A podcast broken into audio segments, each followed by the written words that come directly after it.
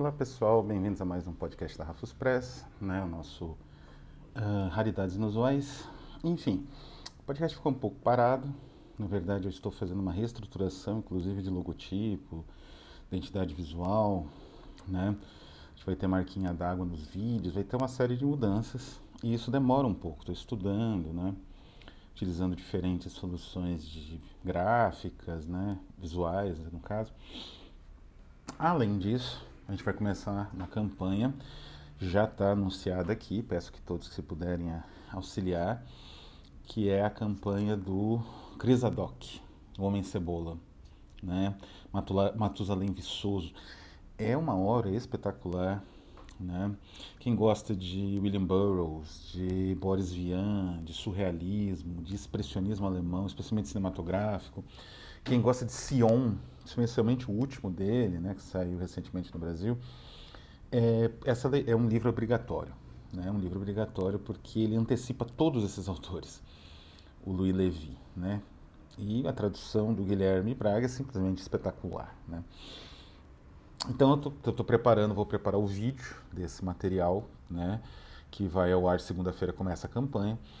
Então, muitas atividades e os vídeos acabaram, né? Tem o, eu estou preparando, por exemplo, o vídeo do Vladimir Sorokin, o dia do, de um Oprishnik, é, mas é um vídeo complexo, porque eu pretendo, e estou já assistindo em partes, né? A, por ter o Mosfilme no YouTube, o, o Ivan o Terrível, do Eisenstein, parte 1 e parte 2. Já vi que é possível fazer umas correlações com o livro de Sorokin, e é um livro espetacular, né? Pretendo fazer uma resenha boa. E hoje eu vou fazer né, um, um vídeo que vai ser parte do especial uh, Livros em Extinção. Né? O especial Paraísos Gráficos e uh, Artificiais fez um relativo sucesso, teve uns vídeos muito vistos, outros nem um pouco vistos, mas enfim, é normal.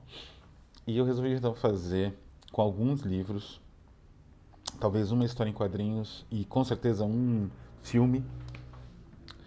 Eu vou fazer esse especial Livros em Extinção, que são livros que, por um motivo ou por outro, briga de editores, problemas de direitos autorais, falência da, da editora, é, enfim, qualquer desses motivos, o livro acabou ficando no limbo e ele não é mais reeditado, não tem condições de ser reeditado.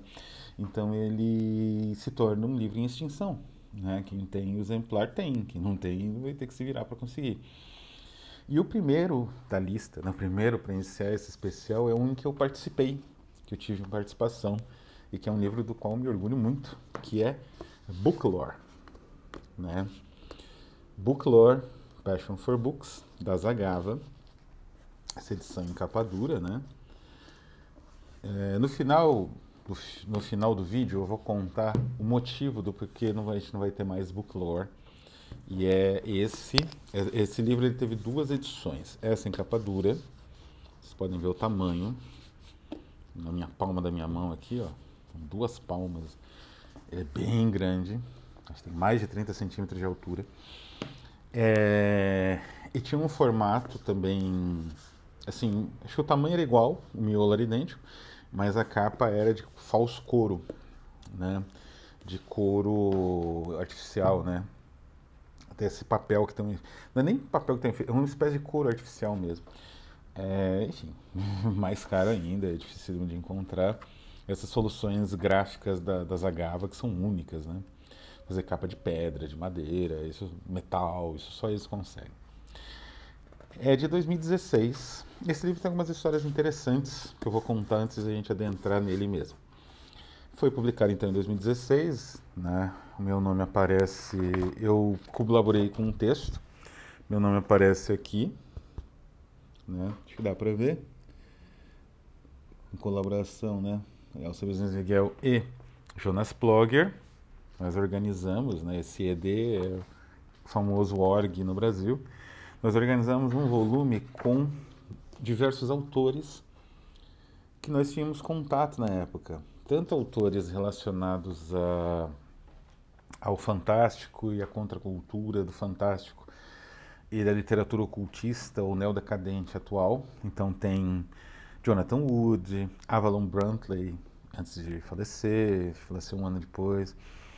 Uh, Ron Weigel, também falecido, faleceu ano passado. É, Thomas Stromshold, Damian Murphy, Brandon Connell, esses são nomes conhecidos do neodecadentismo.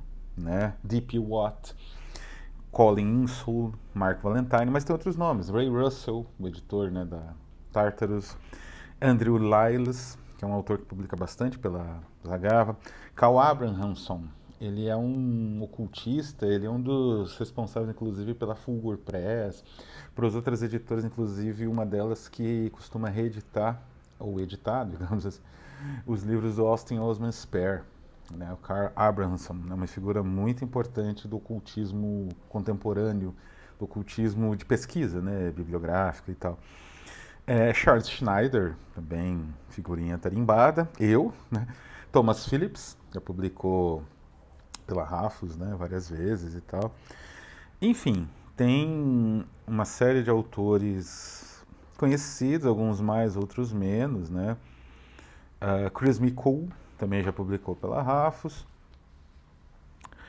Uh, e, enfim, né? Esse material começa com Reg Oliver, inclusive. É, foi uma dificuldade grande a gente conseguir todos esses autores, né? Uh, até porque esse foi praticamente o primeiro livro da Zagava. Né? Eu tinha bastante contato com o Jonas, tenho ainda um pouco, tinha até um pouco mais na época, e ele me procurou com ideias de projetos. Eu falei da ideia, então, de uh, uma ideia meio Fahrenheit 451, eu não falei exatamente assim, mas eu falei de um livro sobre livros, uma biblioteca imaginária nos moldes da literatura do Terceiro Raio, a literatura na América, a literatura nazista da América, do, do Bolanho, né? É, mas aí ele teve uma outra ideia, né? Ele pegou o meu título complicadíssimo em latim que eu tinha sugerido, nem sei se estava em latim correto, mas enfim, era em latim, e ele alterou para Booklore, Inclusive, Buclore é o nome de um conto do Stromshold, Thomas que participa aqui também da coletânea. E. Um, ele. Uh, então, optamos por Booklore e a ideia era chamar um autor que falasse, cada autor desses todos que eu comentei aqui, ele falou de um livro.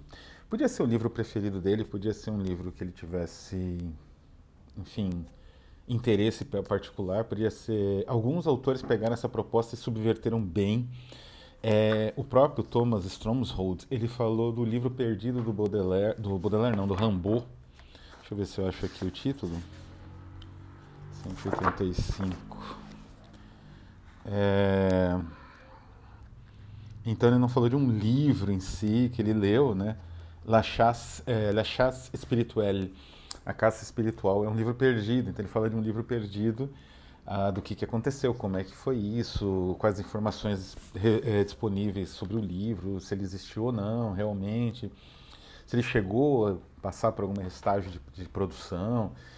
Então é genial, né? Porque, é, a, por exemplo, a Avalon Brantley também tem um texto excelente que chama Dead Man's House, que é uma casa com todos os livros talvez publicados de grandes autores, né? Então tem esse do Rambo, tem aquele o livro perdido do do Hemingway, né?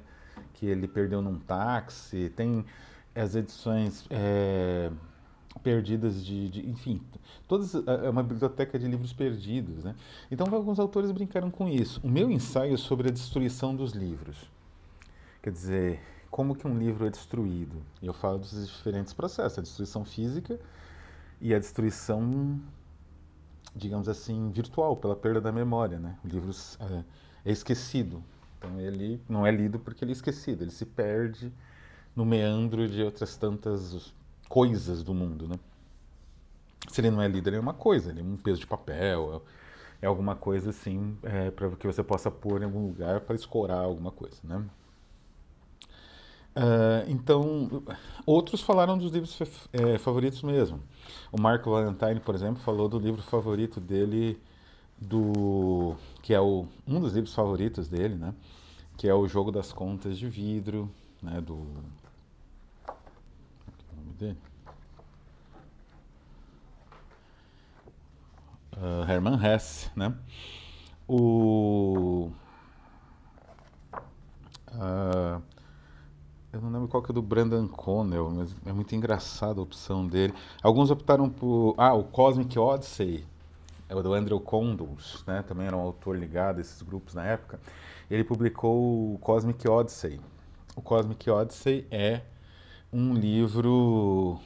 Uh, é sobre o Astronautila, que eu já comentei aqui. Pretendo falar de novo, né? É muito óbvio você falar nesse livros em extinção nessa nova série. Mas eu pretendo falar em breve, quando as alterações do canal vierem, vai vir alguns ensaios. Eu pretendo fazer um ensaio em vídeo de Astronautila, né? Então, ele fala da Astronautila, o, o Damian Murphy, se não me engano, ele fala do plano para uma revolução em Nova York, do Alan Rob Grillet. É, enfim, é, o Brandon Connell fala do Avatansaka Sutra, de um sutra, né? É a cara do Brandon Connell isso. é, enfim, é um livro muito peculiar, né, que traz tudo isso. Como eu falei, foi muito difícil juntar, mas uma coisa que eu pude contribuir bem é essa citação que vem no fim do, do texto. Essa ideia da citação apareceu primeiro na Zagava, que a Rafos de vez em quando usa, né? E foi uma ideia que eu mais ou menos tive e o Jonas que adaptou. Na verdade, essa ideia é do Jonas, porque ele que montou a parte de layout puro, né? Eu só dei a citação, não sabia exatamente onde ele ia colocar. Que é aquela citação do Kafka sobre os livros, né? Quer dizer, que você precisa.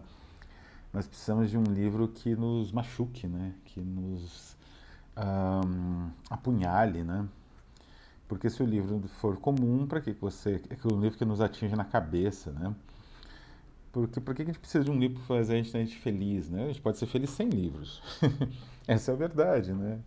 O livro é, é, uma das poucas coisas que o livro dificilmente faz um ser humano é ele feliz. Porque para ele ser feliz ele não precisa de livros, né? É aquela ideia que tem também no é, Novidades de Lugar Nenhum, do William Morris. O grande, né? Quer dizer, a minha, provavelmente do Jonas, do Dan, da, da Monte Brox, a minha figura de editor, né? É, mítica. E no romance utópico dele, no mundo utópico, praticamente não existe livros. Não existe necessidade de livros. Um, e que ele fala que, que é a carta que ele mandou para o Oscar Pollack em 1905, que ele fala que esse livro tem que ter aquele efeito como se a gente estivesse isolado na floresta, é de arrepiar essa, essa citação, né? Como a morte de alguém que amamos mais que nós mesmos, como um suicídio, né? Ele tem que ser o machado que quebra o lago gelado em nós. Então, a gente viu essa citação, eu achei a fonte, né, que é essa carta. Eu já conheci a citação e ela entrou para o livro nesse formato que a Rafa segue. Né? Foi uma ideia genial do Jonas, inspirada pela citação que eu apresentei. Então, nós somos herdeiros da Zagava, de certa forma. Não sei se a Zagava fez isso de novo, não me parece. Tem outros livros da Zagava que não tem a citação aqui. Né? As ilustrações de capa e internas, ele tem algumas ilustrações internas. Essa página de rosto aqui, a câmera não faz jus, que é uma câmera vagabunda de iPad, mas ela é um vinho escuro, é uma das tonalidades mais bonitas de papel que eu já vi na minha vida. É, mas essas ilustrações de livros empilhados são lindíssimas, aliás. Parece que uma pintura meio a óleo, né, umas pinceladas fortes. É da é da. Qual é o nome dela? Érica Seguin Colar, que é uma artista espanhola, né? O Jonas tem contato o mundo inteiro. E, e é bem o mundo inteiro aqui, ele na Alemanha, eu no Brasil, artista na Espanha. E o, o design geral, né? E a diagramação do Jan Marco Schmitz, que é um colaborador do, do Jonas há anos, né? Trabalha na Zagava e toda a identidade visual da Zagava meio que foi ele que moldou junto com o Jonas. Então tem essas imagens lindíssimas da Érica, né? Então é um livro, como eu falei, ele está em extinção. Ele é muito difícil de achar. É? Eu tive, cheguei a ter três volumes dele, vendi todos, inclusive o meu. Entrei em contato com o Jonas, que conseguiu me descolar um último volume dele é, de Hors d'oeuvre, né? Que é esses volumes soltos. Então você olha aqui, aqui vinha o carimbo com a numeração, o meu não tem, não é? Então o meu é um, uma cópia privada. É, ele conseguiu para mim esse papel maravilhoso da Zagava, é uma coisa de louco. É, e o que que acontece? É, esse livro ele não pode mais ser editado porque o, os autores e tal, como eu falei, tem alguns autores que faleceram, tem algum. Uh, esse livro ele surgiu num, num momento ali de, de constituição da Zagava, né? Então tem pelo menos assim dois autores faleceram, né? Que é o Ron Weigel e a Avalon Brantley. Até não seria problema, mas mesmo os vivos, não é? Depois teve uns quiprocós, né? Entre a, a Zagava e a Monta Braxas. Eu era da eu trabalhei também para Braga, publiquei meu primeiro livro de contos mais ou menos um ano depois, mas, uns meses depois desse sair. Minha primeira participação como contista, que é num que eu já mostrei aqui, que é um livro lindíssimo, né? Que é o, o The Gift of Cosmos, né? É, ele tinha saído um ano, an, não, nem um ano antes, uns oito meses antes, né? Então eu estava em contato tanto com a Monte Abraxas quanto com a Zagava, que são editoras uh, radicalmente independentes e com um formato de private press que segue o William Morris diretamente, assim, né? Então são livros de, tiragem pequena, com esse acabamento espetacular e, enfim, os direitos autorais são os autores cedem, na verdade, para esses livros, né? E é dos autores, então é para uma tiragem só. Evidentemente, né, eu acho que nem todos os autores autorizaram uma nova tiragem, uma segunda tiragem. E o próprio, depois de um tempo, o próprio Jonas, ele tentou fazer uma versão uh, paperback. Mas ele me falou dois problemas. O primeiro é que o paper, paperback tem um, um valor baixo e um número de vendas mais baixo, porque, segundo ele, as pessoas interessadas nesse material preferem dar um jeito, correr atrás de sellers, de sebos online, de e-books, de eBay e comprar o livro diretamente com um dono que esteja, tenha, esteja vendendo ou negociar na base da troca, do escambo. Né? É... E, por outro lado, tem essa dor de cabeça com os direitos. Então não compensava, então ele não lançou.